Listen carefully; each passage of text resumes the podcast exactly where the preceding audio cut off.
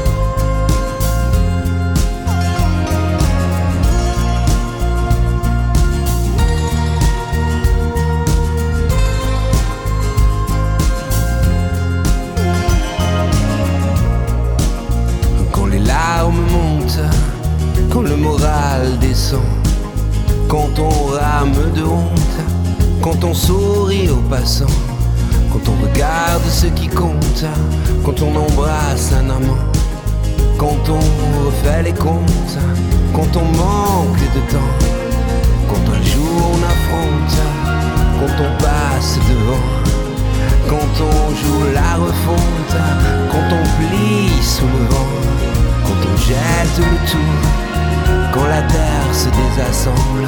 Je me jette à ton cou, c'est mon île d'être ensemble.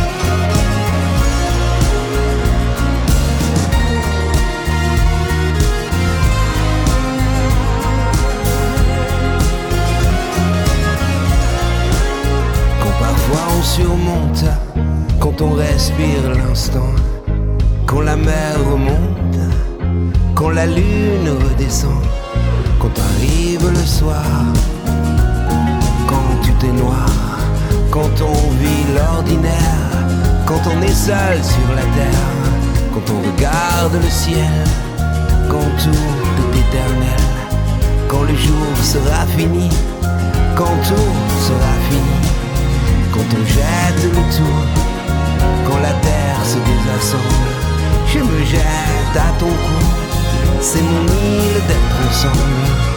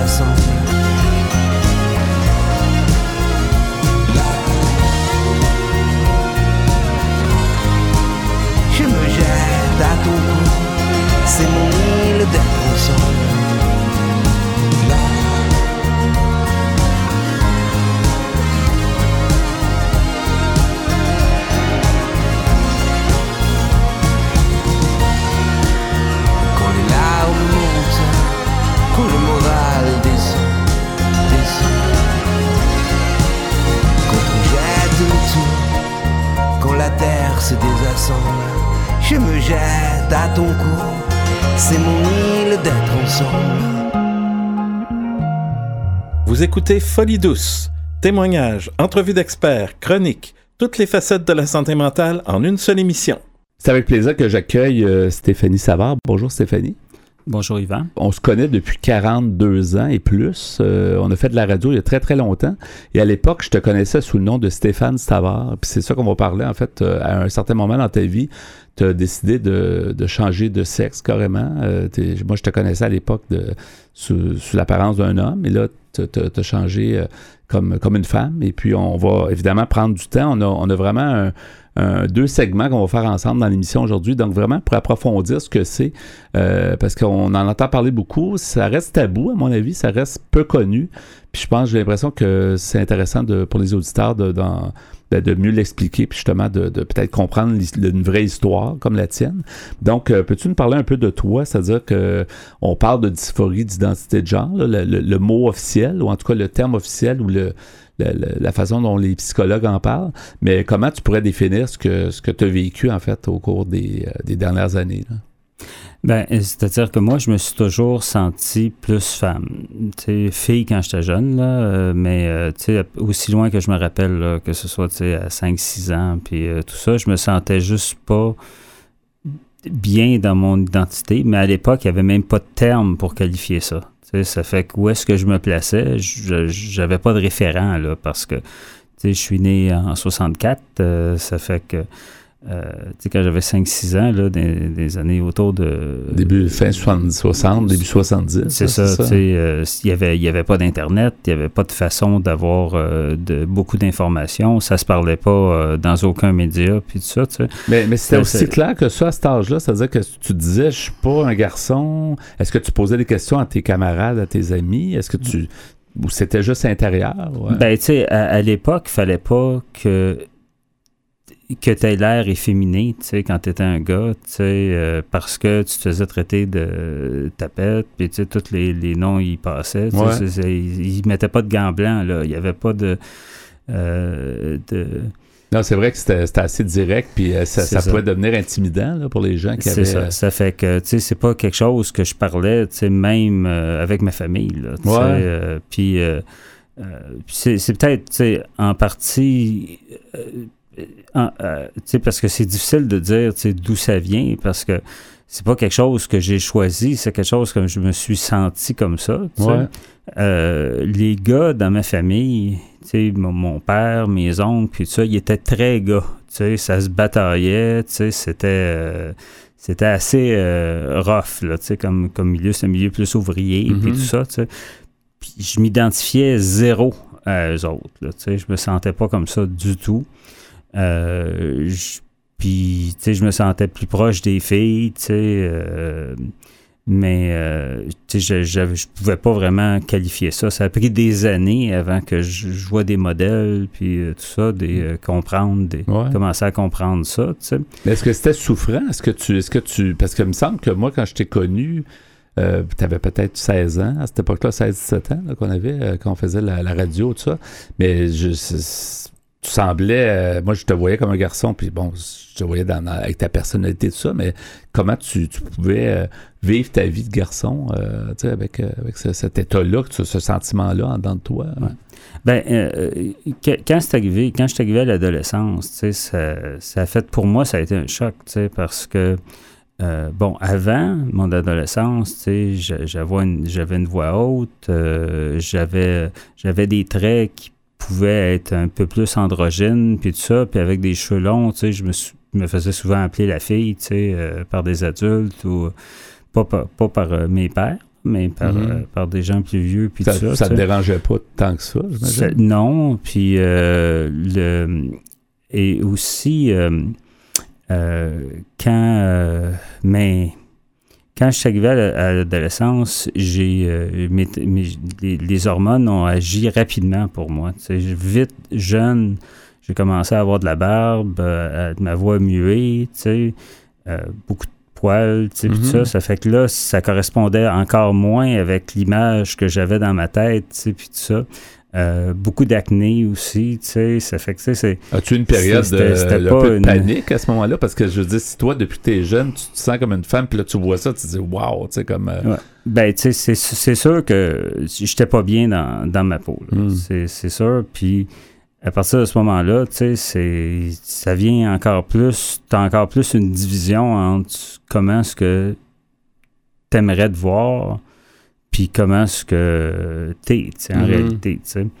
Et puis, euh, donc, euh, mais tu sais, la, la, chose, c'est que j'ai pas j'ai jamais été une personne qui a hautement déprimé sur mon sort. J'ai toujours eu plein de projets qui n'avaient pas à voir avec la sexualité. Là. Mm-hmm. Moi, j'étais toujours très intéressé par euh, les sciences, les médias. Euh, la photographie, euh, ça fait que c'est des choses que, que je faisais. Ça fait que j'ai, euh, je faisais ces activités-là. Ça fait que j'avançais, j'ai avancé dans ma vie. Ça ne mm-hmm. m'a pas empêché d'avancer, mais sais, je peux pas dire que j'étais bien dans, ma peau. Est-ce que tu, donc, tu y réfléchissais souvent, ou en tout cas, tu, tu devais te dire, mais je passe quoi? Puis comme tu dis, il n'y avait pas vraiment tant de documentation, euh, même à la bibliothèque et ailleurs, là, alors qu'Internet n'existait pas. J'imagine que c'était pas vraiment trouvable, ou de mettre un, mot, un terme sur, sur ce que tu ressentais. Non, exactement. Puis je pense que c'est milieu des années 70, euh, peut-être autour de 77, je me rappelle pas de l'année exacte, il y avait eu un film espagnol qui avait passé à Radio-Canada à l'époque euh, qui s'appelait euh, je, veux être femme. Ça, c'est le titre en français. Et puis là-dedans, c'est un, jeune homme, tu sais, qui, qui, était joué par une actrice, au demeurant, mhm. qui, euh, qui passe à travers euh, le, processus, de, de, changement de sexe, puis tout ça. c'est, un de mes premiers contacts que j'ai eu vraiment avec la, la, chose que ça se pouvait, tu sais, puis... Euh, Est-ce que ça a répondu à, des, à quelque chose? Tu dis, enfin que ça existe, sais, je, parce que tu devais te demander, est-ce que je suis le seul à penser ça, à me sentir comme ça? Oui, bien ça, c'est ça. Puis, tu sais, ça, ça m'a ouvert quand même un peu un monde, mais il restait qu'au Québec, ici, euh, il y avait très, très peu d'informations, très peu de documentation. Euh, c'était pas traité mm-hmm. dans les médias vraiment, tu sais. Euh. puis aussi, tu sais, dans le film, le, la, fille était clairement attiré par euh, ben, le gars qui est devenu une femme, là, puis ça, était clairement attiré par les hommes, puis ça. Mm-hmm. Moi, ça n'a jamais été le cas. Euh, fait que là, c'est encore plus compliqué dans ma tête, parce que là, tu sais, t'es... Euh, t'es né dans un corps masculin, t'es attiré par, les, filles, mais tu t'identifies pas, pas au gars, tu sais, ça fait que c'est... maintenant, les nuances sont là, tu sais, il y a, y a, beaucoup, tu sais, parce que l'orientation sexuelle, puis le genre, puis le sexe, c'est des choses qui sont définies, qui sont déterminées, puis tout ça, qui sont différentes, puis un n'est pas nécessairement aligné sur l'autre. Mais euh, je veux dire, à l'époque, euh, je pédalais pour essayer de comprendre comment je me sentais, puis ça. C'est sûr que je pense qu'il n'y a personne qui choisit de se sentir comme ça. Tu, tu, tu te sens comme ça, c'est tout. Là, je, Puis comment tu l'expliques? Penses-tu que c'est un côté génétique? Qui, comment on peut expliquer ça? Je me suis toujours posé la question, est-ce que c'est quelque chose qui est, de l'entourage? C'est un mélange de toutes sortes de choses? C'est plus vraiment en soi? Il y a quelque chose qui fait que on, je sais pas, on est, on est comme pas né dans le, dans le bon sexe? Moi, je pense que il y a une, il y a, une, tu sais, la question, tu sais, de, de, la sexualité, euh, du genre, euh, de l'orientation, puis tout ça, tu sais, je pense que puis c'est de plus en plus reconnu dans euh, la littérature scientifique, puis tout ça. C'est c'est un continuum, c'est un arc-en-ciel, tu sais. Il n'y a pas deux boîtes dans lequel tu mets tout le monde, ou trois boîtes, ou cinq boîtes. Tu sais, il y a une multitude de choses. Puis tu as des gens qui se sentent euh, quelque chose par rapport à ça. Mais tu sais, le, besoin de créer des cases, puis de rentrer les gens dans les cases, c'est pas juste pour la sexualité. Tu sais. Mm-hmm. Euh, euh, moi, je, je dans le domaine de la technologie dans les médias. Ça a été ma principale carrière. Tu sais. Puis euh, j'allais dans les expositions internationales, tu sais. Puis euh, la, première chose que les gens faisaient, c'est qu'ils regardaient ta carte. Puis là, dépendant d'où tu venais, puis c'était quoi ton titre, ils te parlaient ou ils te parlaient pas, tu sais. ils te catégorisent, tu sais, c'est-tu un client potentiel ou pas, puis je le passe à quelqu'un d'autre, Ça fait que, tu sais, c'est des gens, je pense que les, les, euh, les gens en général essayent de comprendre le monde en le mettant dans des termes simples. Mm-hmm. Parce que les nuances, ben, ça demande plus de réflexion, ça demande plus de, euh, de temps. Mm-hmm. Puis je pense que les gens sont portés à, à essayer de, de, catégoriser rapidement puis mettre dans des cases. Ouais. Puis, je pense que c'est pas une bonne chose. C'est c'est peut-être la chose simple à faire, mais je pense pas que c'est la bonne chose à faire. C'est peut-être pour ça aussi que, tu sais, en faire en qu'on entend en fait, tu sais, c'est pas aussi simple de dire euh, donnons une définition de la dysphorie d'identité de genre parce que, tu sais, il y a autant de personnes probablement que de, que de situations, puis tu sais, ta, ta, situation c'est une chose, puis, mais euh, en fait, ma question, on, on, va, on va poursuivre évidemment un peu plus tard dans un autre, un autre segment, mais ma question, est-ce que tu t'aurais vu vivre ta vie sans faire toutes les transformations qu'on va parler tantôt. Euh, est-ce que, est-ce que, parce que tu sens, tu sens pas tu sembles pas avoir souffert tant que ça. C'est-à-dire que ça, ça restait une interrogation. Mais tu sais, comme tu dis, tu as fait une carrière. À ce que je sache, tu n'as pas eu de, de, gros, de gros problèmes, genre de, d'addiction ou quoi que ce soit. Donc, euh, est-ce que tu te serais vu euh, continuer ta vie en tant qu'homme, en fait? Ben, en fait, je pensais que j'allais être condamné à le faire. OK. Honnêtement, parce que euh, tu sais, moi, c'est dans les euh, la fin des années 80, tu sais, euh, lors d'un voyage à San Francisco, que je suis allé d'un moment donné, il y avait une librairie gay sur la, rue Castro, là, sur, dans le quartier gay de San Francisco, puis ça. Puis à l'intérieur de cette librairie-là, il y avait une section sur la transsexualité. C'est là que j'ai acheté mes premiers livres, puis j'ai commencé à lire sur les théories de genre, puis tout ça. À Montréal, ici, il y avait encore peu de ressources puis euh, c'est en 91 que j'ai fini par faire mes premiers contacts parce qu'à l'époque, il y avait un programme sur euh, l'identité de genre, sur la transsexualité qui était à l'hôpital général de Montréal. Et euh, j'ai réussi à avoir une rencontre là qui a été extrêmement négative. J'ai sorti de là tout à fait déprimé parce que, en gros, leur approche, c'était plus de dissuader que de t'aider. Il était, comme, en gros, là, si j'avais pas eu de, des, des, tentatives de suicide, puis j'avais pas essayé de me couper le pénis, mm-hmm. j'étais pas sérieuse dans ma démarche. Ou d'avoir des gros problèmes d'addiction, genre, puis que, tu sais, je sais pas, tu te, tu te piques à l'héroïne ou je sais pas quoi, là, c'est ça. C'est, dans le fond, il y avait besoin des cas désespérés qui sont presque sur le bord du suicide pour les aider. Puis même à ça, il essayait de, de, de te soigner, entre guillemets en te faisant pas changer de genre. C'est plus des programmes pour pas te faire changer que pour t'aider, de t'appuyer. Fait que j'ai sorti de là déprimé, j'ai dit je vais être pogné dans, dans ma situation le reste de ma vie. Puis je vais, je vais l'assumer. Mais euh, Stéphanie, reste avec nous. On va, on va évidemment y revenir un peu plus tard dans l'émission. C'est fort intéressant. on va spécialement parler de tout le processus. Puis euh, au moment où tu as décidé d'entamer tout ça, puis ton, ton entourage et tout, ça va être super intéressant. Reste avec nous.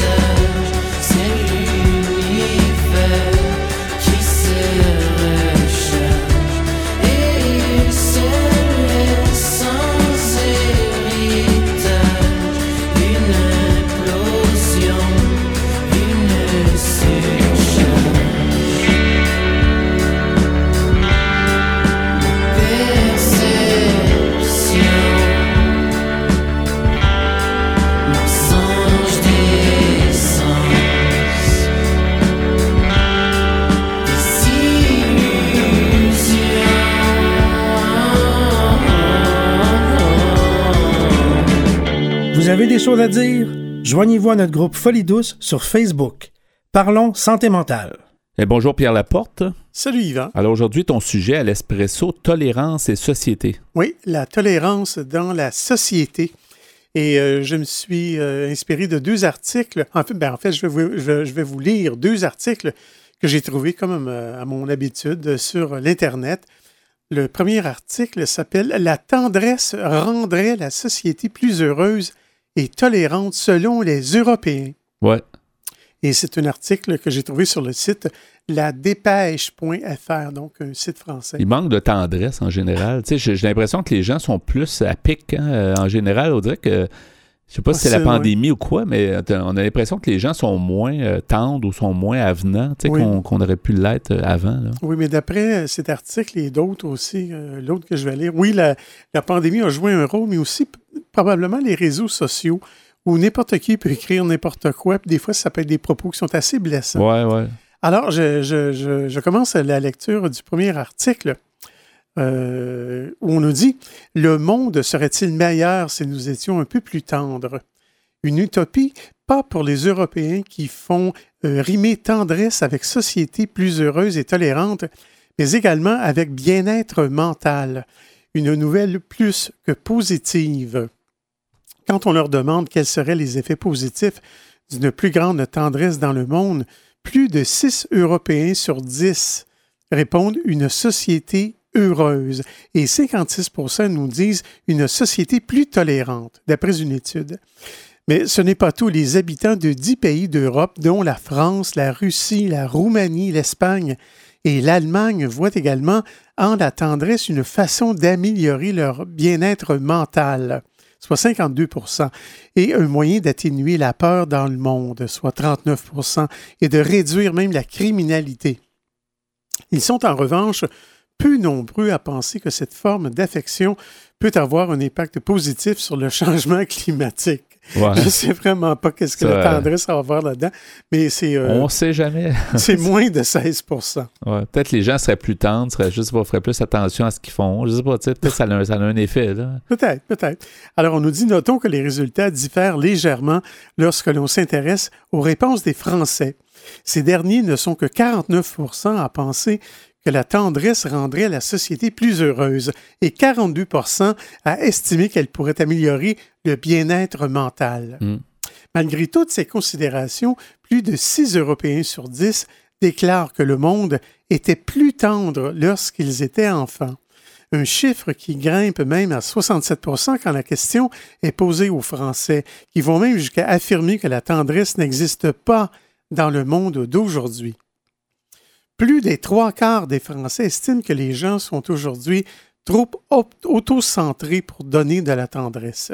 Au niveau européen, les sondés semblent un peu plus optimistes sur le sujet. Ça monte à 66% Et les nouvelles technologies ne devraient pas faire changer d'avis les habitants de la région de Paris, puisque seulement que la moitié d'entre eux considèrent que les comportements sont moins tendres sur les fameux réseaux sociaux. Oui, comme tu en parlais tantôt. Mm-hmm. Un monsieur du nom de Nicolas Christakis, professeur en sciences sociales et naturelles à l'université Yale, nous dit En l'absence d'interaction en face à face, il est plus difficile de se montrer affectueux et cela explique en partie pourquoi on observe si peu de comportements tendres sur les réseaux sociaux. Toutefois, il est tout aussi important de faire cet effort en ligne, d'autant plus que les réseaux sociaux occupent aujourd'hui une place prépondérante dans notre vie. C'est quand même difficile euh, électroniquement, des fois, de, dire, tu sais, en personne, ça reste en personne. Hein? Mm-hmm. Je pense qu'il y a une barrière. Des fois, on veut bien tendre, mais c'est pas évident de, le dire en mots puis de le dire de la bonne façon. Mais moi, je dois dire que je vais très peu sur les réseaux sociaux. Ouais. Euh, peut-être que je devrais y aller plus. Ben, à, part, à, part, sûrement nos, nos, nos réseaux sociaux à nous, Folidos, qui sont excellents, bien sûr. Évidemment, oui. Ça. Et c'est peut-être aussi l'anonymat oui, de, de, communiquer sur les réseaux sociaux. Les gens se permettent plus d'affaires, peut-être. Je euh, pense que oui. Certains sont anonymes, pas tout le monde, mais il y en a beaucoup qui sont anonymes, effectivement. Alors, s'il est difficile de trouver des conséquences positives à la pandémie mondiale que nous avons traversée, il en est une qui ne semble pas négligeable aux yeux des Européens, soit un plus grand altruisme. Près des trois quarts d'entre eux pensent que les gens sont plus soucieux et attentionnés envers leur famille par rapport à l'avant-COVID et ils estiment qu'ils sont plus enclins à protéger et aider les personnes vulnérables. Le constat est identique pour les Parisiens, avec les deux tiers des sondés qui affirment avoir été plus attentifs à leurs proches et aux autres pendant cette crise sanitaire. Ouais.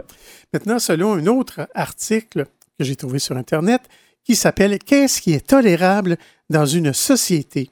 Et ça, j'ai pris ça sur le site qui s'appelle synonyme du mot.com dans la partie des articles. C'est un site avant tout euh, qu'on pourrait associer à un dictionnaire des synonymes, mais ça comprend quand même des articles. Et ce qui est un peu euh, particulier de ce site Internet, c'est que on pose des questions et c'est un peu comme si c'était un dictionnaire qui, nous répondait parce qu'à chaque réponse, c'est une définition qu'on nous donne. Ah, d'accord. Mais j'ai trouvé ça quand même assez intéressant. C'est comme une recherche qu'on fait, finalement, ça nous, ça nous renvoie la réponse. Un, un peu, comme ça, mais j'ai trouvé ça euh, suffisamment intéressant pour partager toutes ces réponses avec vous. Alors, les questions étaient posées par une dame du nom de Marcel Becker. Alors, elle commence avec sa première question. Elle demande pourquoi la tolérance est indispensable dans une société? On y répond que la tolérance est la vertu qui permet d'établir les limites dans lesquelles le pluralisme d'une société mature s'exprime. Les limites mentionnées ne peuvent naître que de la culture des droits de l'homme et non de la prétention de primauté d'une culture en particulier, d'une religion ou d'un mode de vie sur les autres. Autre question. Où s'arrête la tolérance? Réponse.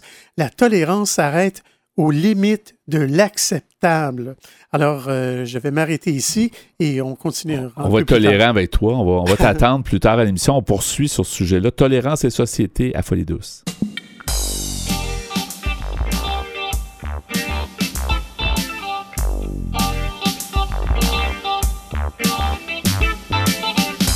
À venir dans l'émission, nous poursuivons en deuxième partie de l'entrevue avec Stéphanie Savard sur la dysphorie de genre.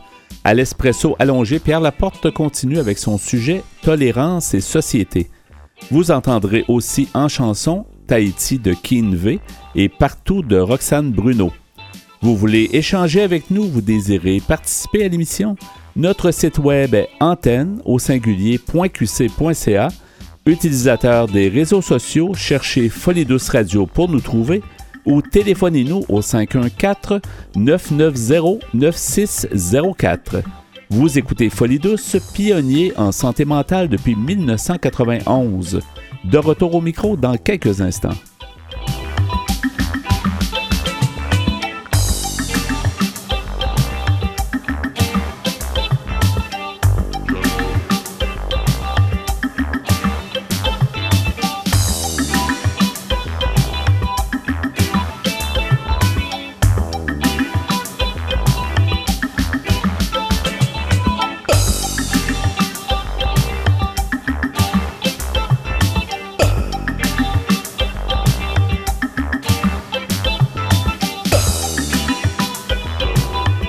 Sur Folie Douce. Soyez au courant des multiples thèmes de la santé émotionnelle. De retour au micro avec euh, notre invitée Stéphanie Savard. Bonjour encore une fois Stéphanie. Merci d'être euh, restée avec nous à l'émission. Rebonjour Yvan. Ben oui, on a débuté dans le premier segment. En fait, on parlait de, de, la, ben, un peu de comment s'est présenté tout ça, de la transformation. Tu étais, tu es né euh, en tant que garçon du sexe masculin. Euh, récemment, tu as fait, ben, relativement récemment dans ta vie, tu as fait une transformation, tu es devenu euh, Stéphanie, tu t'appelais Stéphane à l'époque. Euh, on a parlé de plein de choses, puis on a compris, je pense, le processus, puis le fait que tu te sentais comme ça depuis longtemps. Mais quand est-ce que tu as commencé vraiment la transformation, autant physique que psychologique, en fait, pour devenir une femme? Oui, ben en fait, en, nous, on était avec ma conjointe, Christine. Ouais. Euh, on, a, euh, on a déménagé, on était quelques années à l'extérieur du Québec, euh, dont cinq ans à San Francisco. Et c'est au retour de San Francisco que là, j'ai été dans une situation où j'ai eu un peu plus de temps, parce que des fois, quand au niveau professionnel puis familial, parce que, bon, moi, j'ai eu deux enfants, et ça, des fois, c'est pas le tu n'as juste pas le temps. Là, Est-ce que tu y pensais moins ou c'était plus que tu étais tellement occupé que tu disais. Non, ben, j'y pensais, mais tu sais, c'était. Euh, j'avais juste pas le temps de faire quoi que ce soit parce que, tu sais, veux, veux pas, le processus de transition prend du temps. Tu avais euh, quel âge à l'époque avant, avant que tu commences le processus, disons, ou quand tu as commencé? Oui, ben j'ai commencé le processus vraiment là, autour euh, de 2011. Tu avais quelque chose comme euh, un 40 quelque, dans la quarantaine? Ouais, 47 à peu près. Quelque chose comme ça. Assez, quand même assez avancé en âge euh, pour, pour, pour, faire le. Ben, comme tu y pensais longtemps d'avance, mais sauf que là, peut-être le transfert a fait que ça a comme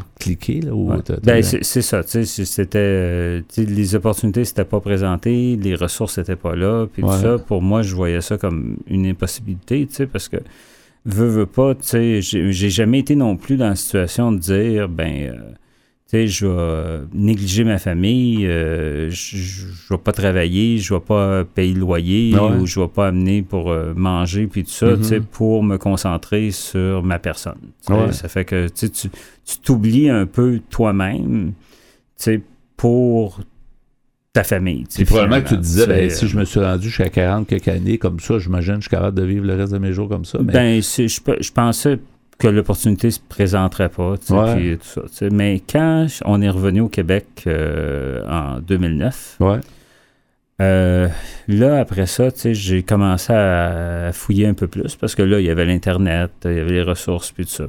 Puis là, je me suis réinformé, puis j'ai fait des, premières approches, puis tout ça. Puis finalement, j'ai rencontré un psychologue, tu sais, euh, puis euh, qui, était, qui était spécialisé, entre autres, dans les dysphories de genre, puis euh, tout ça. Et puis à ce moment-là, ben, on a commencé euh, des rencontres.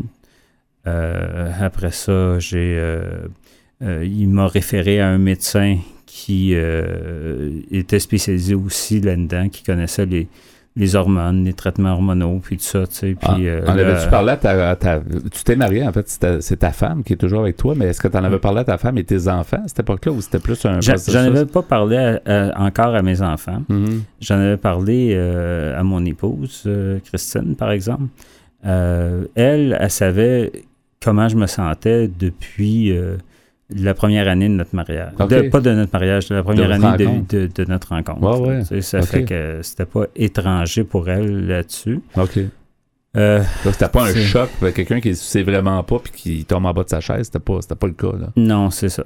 Puis avant que je commence à dire que je, je m'aligne dans cette euh, ligne-là, puis avant que je commence à prendre des hormones, parce que quand tu commences à prendre des hormones, ben ça a un impact. Euh, sur ta sexualité. Ça a un impact aussi euh, sur euh, la capacité de procréer. Mm-hmm. Ça fait que ça a des incidences. Ça fait que j'ai eu des discussions euh, avec elle à ce moment-là. Mais on n'était plus de part et d'autre, là, on n'avait plus l'intention d'avoir d'autres enfants. Ça fait que c'était plus un enjeu à ce mm-hmm. moment-là. ça aurait pu l'être si ça avait été plus tôt dans ma vie, évidemment. Mais il y a, soi-disant, en passant, il y a des techniques, comme par exemple, euh, tu peux euh, congeler du sperme, tu sais, puis euh, ça fait que, tu sais, c'est quelqu'un qui voudrait se donner des options en commençant à prendre des hormones, parce qu'à partir du moment où tu prends des hormones, ça peut modifier les, le sperme puis tout ça, puis ce qui fait que c'est vraiment pas conseillé que tu aies des enfants après. Même si tu décides de changer d'idée puis de, de, revenir, ça peut avoir des conséquences. c'est quand même une décision. C'est important. Hein. Fait que, mais une fois euh, ça établi, tu sais, ben là, j'ai commencé à faire le processus euh, de, de, prendre euh, des, des, traitements hormonaux, puis rencontrer euh, un psychologue, après ça, aller chercher une euh, deuxième opinion. À l'époque, en tout cas, je ne sais pas si tu as encore besoin de ça aujourd'hui, mais à l'époque, il fallait que mhm. tu rencontres euh, deux psychologues. Ça n'a pas été difficile à prendre la décision, parce que tu, dans le fond, tu, sentais ça depuis, comme tu disais tantôt, tu sentais ça depuis ton jeune âge, en fait. J'imagine que c'était comme une, une libération, en tout cas, une espèce d'accomplissement. En, en, fait, honnêtement, le processus avec les psychologues a très, très bien été mhm. et a été assez rapide, parce que ils ont identifié rapidement que comment je me sentais. Puis c'est au contraire, quand tu as des tu sais, quand tu as d'autres problèmes dans ta vie, tu sais, quand tu pas juste ça, quand tu as d'autres problèmes dans ta vie, ben, ils tendent à vouloir passer à travers ça, régler les autres problèmes, puis tout ça, tu sais, avant de passer à un changement de, de, sexe. Parce que ben, les conséquences, tu sais, tu peux pas revenir vraiment en arrière. Non, ça. ça. fait que, il faut que tu sois sûr de toi. Ça fait que si tu as d'autres problèmes que ça, ben, ils veulent travailler là-dessus. Ça fait que quelqu'un qui a une multitude de problèmes, euh, ça peut prendre plus de temps avec les psychologues. Euh, dans le fond, la personne doit régler un peu.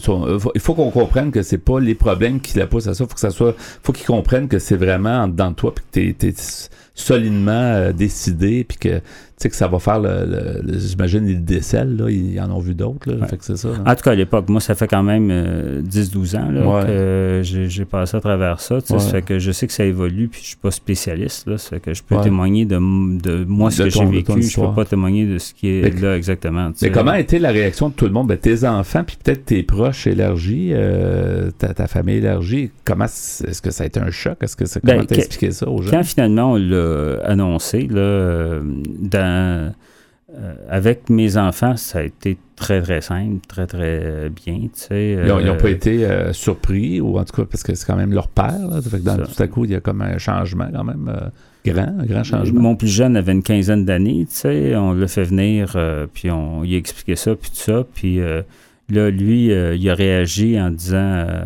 OK, je peux-tu retourner jouer? Tu sais, comme si c'était un non-événement. Là. Il a dit j'ai des amis trans. Là, puis c'était pas. Euh, pas une grosse, Pour lui, c'était comme un non-événement. Tu sais, puis ça, il avait peur qu'on voulait le chicaner pour quelque chose. C'était comme une libération. Ah, c'est juste ça, moi mon père va changer de sexe. Mais ça, ça, ça, a quand même dû soulager, toi spécialement, puis peut-être ta, conjointe aussi. Là, Puis le, plus vieux, ben lui, il étudiait à l'université à l'époque euh, en maîtrise, puis après ça en doctorat en, sciences politiques. Puis mhm. dans les sciences sociales, plus de gauche, puis tout ça, c'est vu comme étant positif. Ça fait que je suis devenu comme plus populaire auprès de son cercle d'amis. Ça, j'étais euh, cool, j'étais plus cool.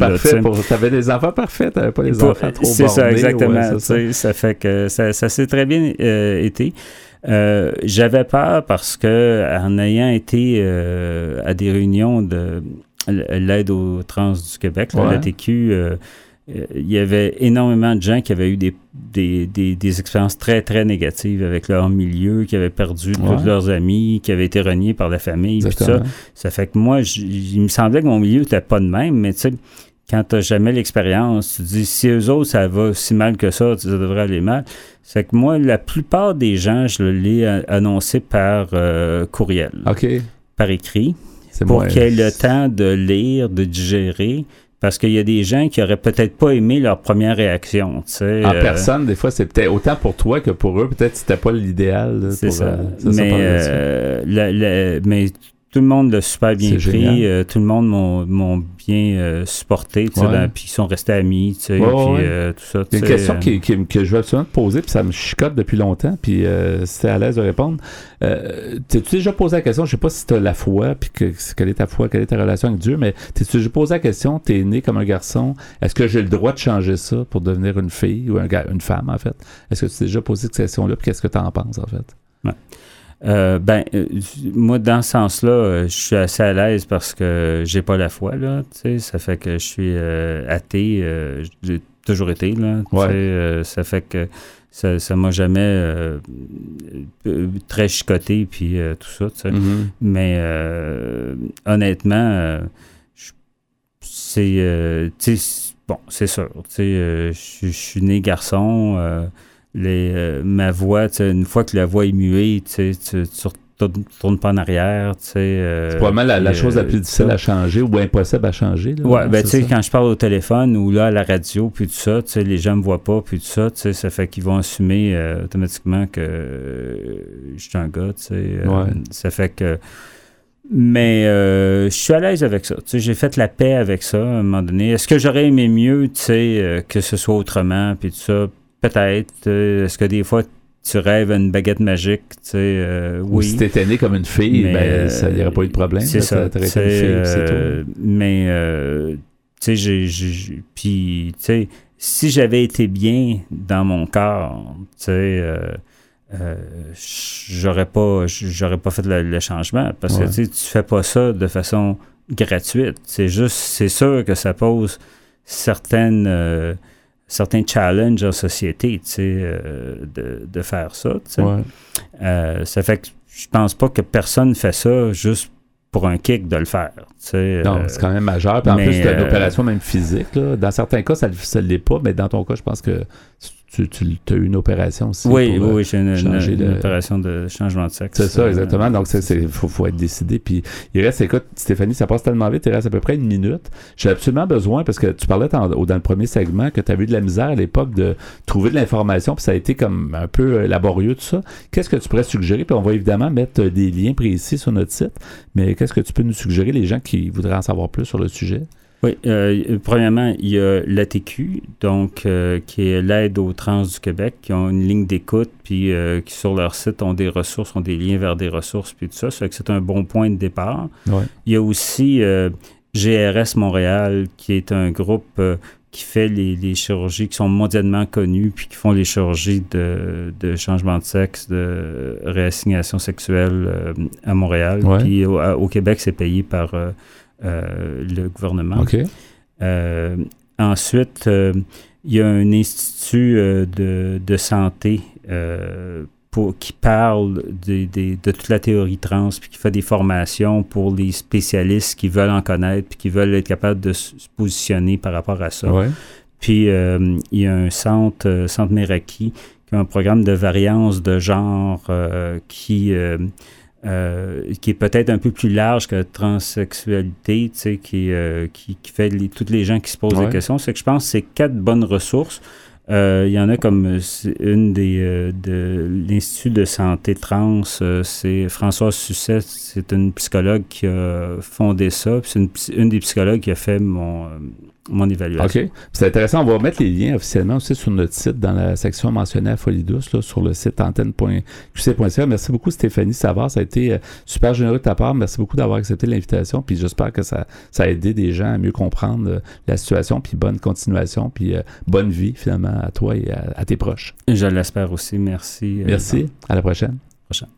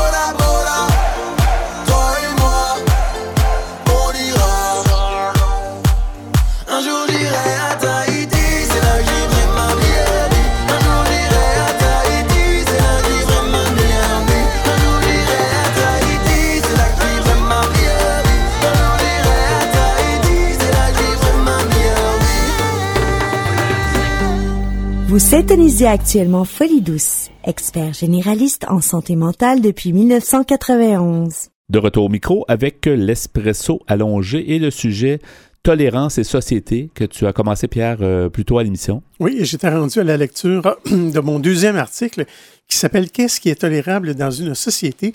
C'est sur le site synonymeduMot.com. C'est un site assez particulier apparemment, on peut poser des questions. On Ouais. pose des questions et Ça on, nous répond avec des définitions. Ouais, ouais. Puis effectivement, tu parlais de cette société tolérance, mais effectivement, la société évolue. Ce qui était toléré autrefois ou ce qui n'était pas toléré autrefois, puis l'est peut-être aujourd'hui. Mhm. On suit un peu de notre Ouais. thème, mais en même temps, il y a des principes de base. Tu parlais de tendresse. Mhm. c'est un principe que- qui devrait toujours exister, peu importe euh, où la société s'en va. Ouais. Ouais. Peut-être qu'on a différentes façons de De l'exprimer l'exprimer aujourd'hui. aussi, ouais. Alors, j'étais rendu à la deuxième question euh, posée par une dame du nom de Marcel Becker. La question était où s'arrête la tolérance? On nous répond que la tolérance s'arrête aux limites de l'acceptable lorsque, la lorsque la bienveillance vire à la complaisance, que l'assentiment devient synonyme de condescendance et l'indulgence antonyme de déférence. C'est plus compliqué. Ouais. L'esprit de tolérance est l'art d'être heureux finalement en compagnie des autres. Autre question, comment se manifeste la tolérance? Bien, le tolérant, c'est celui qui manifeste de l'indulgence et de la compréhension envers autrui. Ainsi, le petit Larousse définit-il ce concept si souvent invoqué dans le monde pour justifier du meilleur comme du pire? La tolérance est souvent érigée en vertu toute puissante et l'intolérance en défaut honteux. Maintenant, autre question, quelles sont les limites de la tolérance? Réponse, on ne peut tolérer ce qui met en cause la tolérance elle-même. Le paradoxe de la tolérance affirme que si une société est tolérante sans limite, sa capacité à être tolérante est finalement détruite par l'intolérant. En fait, il faudrait peut-être se dire, ben, qu'est-ce que la société est prête à accepter dans son ensemble? C'est, là que la limite irait, peut-être, tu sais, de Ouais. dire que si la société est tolérante, elle a évolué à un niveau qu'elle est tolérante sur certaines choses. En général, l'intelligence de la société est quand même là, dans Oui. une société. Ah, il y a- Il faut s'y fier, là. Mais ce qu'on nous dit finalement, c'est que on ne peut pas tolérer l'intolérance. Non. Finalement, ça cause un certain paradoxe, mais on se comprend quand même, je Ouais, pense. Alors, autre question, quelles sont les causes de la tolérance? La tolérance résulte de l'effort pour détruire l'idée d'union entre la vérité et la violence. Il importe donc d'empêcher que ce lien extrêmement ancien entre vérité et violence puisse être rétabli dans la mesure où la modernité s'est instituée dans un effort pour le rompre. Maintenant, quel est le but de la tolérance? Réponse, la tolérance est l'harmonie dans la différence. Elle n'est pas seulement une obligation d'ordre éthique, elle est également une nécessité politique et juridique. La tolérance est une vertu qui rend la paix possible et contribue à substituer une culture de la paix à la culture de la guerre. Et c'est important ce que tu dis dans, dans la diversité, ou en tout cas dans la. Dans la dans, on peut pas être tous pareils, puis il faut être tolérant, tu sais, dans, dans, faut, faut, faut respecter les autres. Surtout dans, dans une époque de multiculturalisme Ouais. que l'on vit. Quelle est la différence entre respect et tolérance?